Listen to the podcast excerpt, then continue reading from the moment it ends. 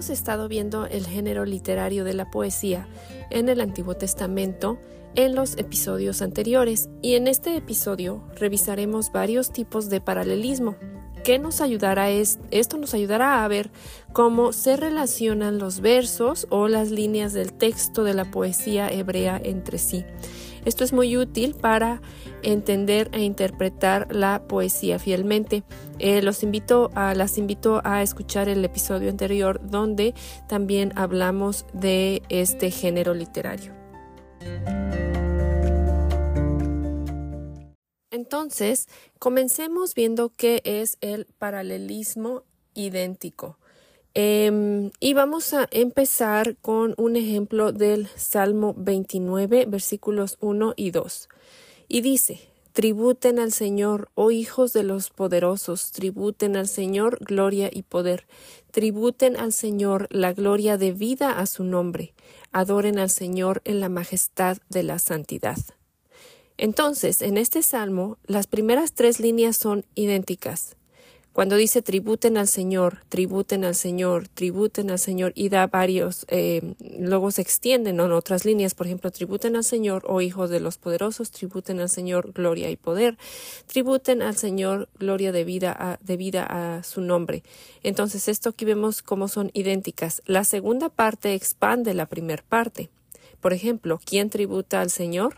Bueno, aquí David habla a los poderosos de esta tierra y les advierte que miren fuera de sí mismos y al que miren al Señor Dios de Israel. Aunque ellos se consideren poderosos y sean considerados poderosos por otros, solo Dios es digno de recibir gloria y honor. Algunos estudiosos eh, consideran que se refiere también a seres angelicales o celestiales. En este contexto, la frase se puede usar como un término técnico para la asamblea de seres celestiales que rodean el trono de Dios. Eh, también, bueno, luego la segunda línea también repite tribule, tributen al Señor y vemos qué es lo que se tributa al Señor. Bueno, la segunda parte de la segunda línea explica gloria y poder. Ahora, cuando dice la segunda línea que se le dé gloria y poder al Señor, no es que se le esté dando ni atribuyendo cosas que Él no tiene antes, que Él no tenía antes, más bien, se están reconociendo las cosas como realmente son, porque Dios está lleno de gloria y poder. Nadie se la da, sino que solo la estamos reconociendo lo que ya le pertenece.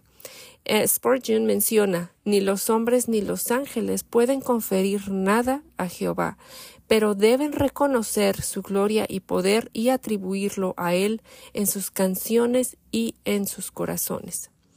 Ahora veamos también, ahorita vimos eh, lo que es el paralelismo idéntico, veamos también otro tipo de paralelismo eh, que encontramos en los salmos y es el paralelismo sinónimo.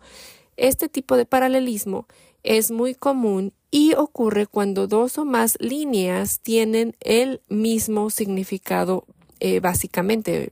En otras palabras, el segundo punto repite más o menos el primero. Por ejemplo, vamos a verlo en algunos ejemplos de en Salmo 119, 1 y 2. Y lo leo. Y dice, los cielos cuentan la gloria de Dios y el firmamento anuncia la obra de sus manos. Un día comunica su majestad al otro día y una noche a la otra declara sabiduría. Entonces, aquí en este Salmo 19, los cielos y el firmamento son dos palabras diferentes, pero es una misma idea. Esta forma de paralelismo está amplificando el significado. Su obra, la obra de Dios, refleja su gloria. ¿Cómo conocemos la gloria de Dios? Al ver su poder en lo que ha creado, en su obra, en el orden creado. David Gosick menciona eh, respecto a estos versículos.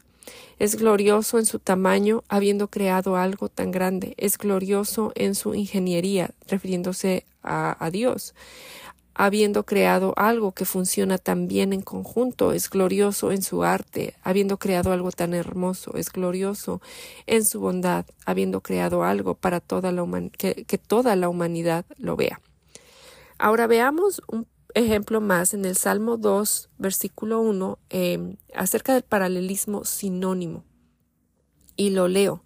Y dice, ¿Por qué se sublevan las naciones y los pueblos traman cosas vanas? Aquí las naciones, y, menciono yo, aquí las naciones y los pueblos son sinónimos. Cuando dice por qué se sublevan las naciones y los pueblos traman cosas vanas, entonces las naciones y los pueblos son sinónimo. Veamos un ejemplo más en el Salmo 3, versículo 1. Oh Señor, cómo se han multiplicado mis adversarios, muchos se levantan contra mí. Aquí vemos en estas dos líneas el salmista está expresando una queja a Dios a través del uso del paralelismo sinónimo. Y eh, lo vemos cuando dice cómo se han aumentado mis adversarios y dice muchos se levantan contra mí. La frase oh Señor eh, se ha omitido, omitido en la segunda línea, pero está claramente implícita. Ahora ya vimos el ah, paralelismo idéntico, sinónimo, veamos el paralelismo antitético. Y este tipo de paralelismo proporciona un contraste. Un verso que contiene paralelismo antitético reunirá ideas opuestas con un marcado contraste. En lugar de decir lo mismo dos veces de manera diferente, como lo vimos ahorita en el paralelismo sinónimo, en el paralelismo antitético se dice una cosa y luego lo opuesto. Em, veamos eh, cómo se el Salmo 20, versículos 7 y 8. Observen cómo la segunda línea es opuesta a la primera. Y dice, algunos confían en carros y otros en caballos pero nosotros en el nombre del Señor nuestro Dios confiaremos. Ellos se doblegaron y cayeron, pero nosotros nos hemos levantado y nos mantenemos en pie. Entonces, nota el resultado en este salmo. Unos ponen su confianza en algo incierto, otros en la fidelidad del soberano Dios. Y en el versículo 8, unos se doblegan y caen y otros se mantienen de pie. Y como vimos en este salmo eh, y donde vemos eh, que, en el cual vemos paralelismo antitético, a menudo, eh, pero no siempre, se usa, se establece con la conjunción pero, como en este caso, algunos confían en carros y en caballos, pero nosotros en el nombre del Señor, ellos se doblegaron y cayeron, pero nosotros nos hemos levantado. Entonces, veamos otro ejemplo más de paralelismo antitético y es el, el Salmo 37, 9. Y dice, porque los malhechores serán exterminados, pero los que esperan en el Señor poseerán la tierra. Este es un caso bastante claro de paralelismo antitético.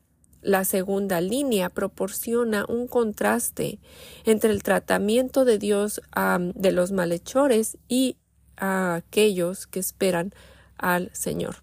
Aquí dice claramente, vemos la diferencia, eh, los opuestos, los malhechores serán exterminados, pero aquellos que esperan en el Señor heredarán la tierra. En este ejemplo, malhechores y aquellos que esperan al Señor son términos paralelos, aunque expresan lo opuesto. De la misma manera, las frases serán exterminados y poseerán la tierra se establece en paralelo entre sí para expresar los resultados opuestos de los dos sujetos. Entonces, hasta ahorita hemos visto paralelismo idéntico, eh, paralelismo sinónimo, paralelismo antitético y veamos paralelismo eh, sintético. El paralelismo sintético implica la finalización o expansión de la idea de la primera parte. También se le llama paralelismo incompleto porque la segunda línea completa la idea o la lleva más allá. Por ejemplo, veamos un ejemplo en el Salmo 97, versículo 3. El fuego va delante de él y consume a los adversarios que lo rodean.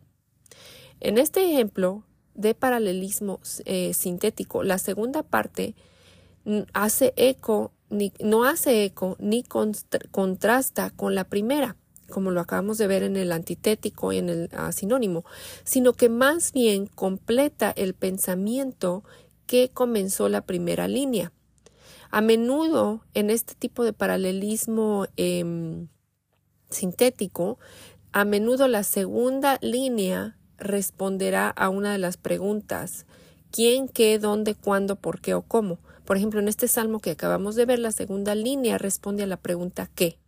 ¿Qué hace el fuego? ¿Qué va, qué va, qué, va ante el Señor? ¿Qué hace el fuego? Entonces la respuesta es quema a sus adversarios. Veamos otro ejemplo en el Salmo 63.3. Y dice, porque tu misericordia es mejor que la vida, mis labios te alabarán. Una vez más, aquí no vemos una equivalencia directa entre las dos líneas, sin embargo, el segundo punto está eh, relacionado porque completa un pensamiento que comenzó la primera parte.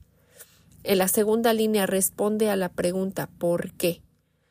¿Por qué, a la, por qué em, te alabaré? Dice, sin, em, eh, eh, como dice aquí el Salmo 63.3. Sin embargo, la respuesta a la pregunta en realidad viene en la primera parte. Dice, ¿por qué mis labios te alabarán? Y la respuesta es, eh, como lo, dice la primera línea, porque tu misericordia es mejor que la vida. Y por último, em, eh, es, importante mencionar eh, acerca de los poemas acrósticos y algunos poemas en el Antiguo Testamento muestran una disposición alfabética. A veces estos se llaman poemas acrósticos o alfabéticos y vemos varios salmos, como por ejemplo el Salmo 111 es un buen ejemplo de un poema acróstico en las escrituras. Y eh, después de la inicial eh, Alabados el Señor, que lo leemos en el versículo 1 del, del Salmo 111, hay 22 líneas que corresponden con las 22 letras del alfabeto hebreo. Entonces, cada línea de la poesía comienza con una letra del alfabeto hebreo en, en, ese en orden. Eh, otros ejemplos de poemas acrósticos los encontramos en el Salmo 9, 10, 25, 34, 37, 111, como lo vimos anteriormente, 112, 119, 145. entonces, como resumen, eh, nos ayuda a saber eh, los diferentes tipos de paralelismo que encontramos en, las, en los salmos que puede ser idéntico, em, sinónimo, antitético o sintético. Em, y pues bueno, ah, espero que esta manera de, ah, a la hora de que leemos los salmos nos ayude a entenderlos mejor.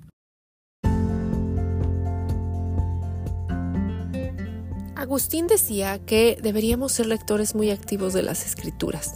En un momento dado, eh, Agustín dice esto sobre los salmos. Si el salmo, en el salmo se ora, tú oras. Si en el salmo se lamenta, tú lamentas. Si en el salmo se exalta a Dios, tú te regocijas. Si esperas, si espera, en el salmo se espera, tú esperas. Si se expresa temor, tú expresas temor. Todo lo que está escrito aquí en los salmos es un espejo para nosotros.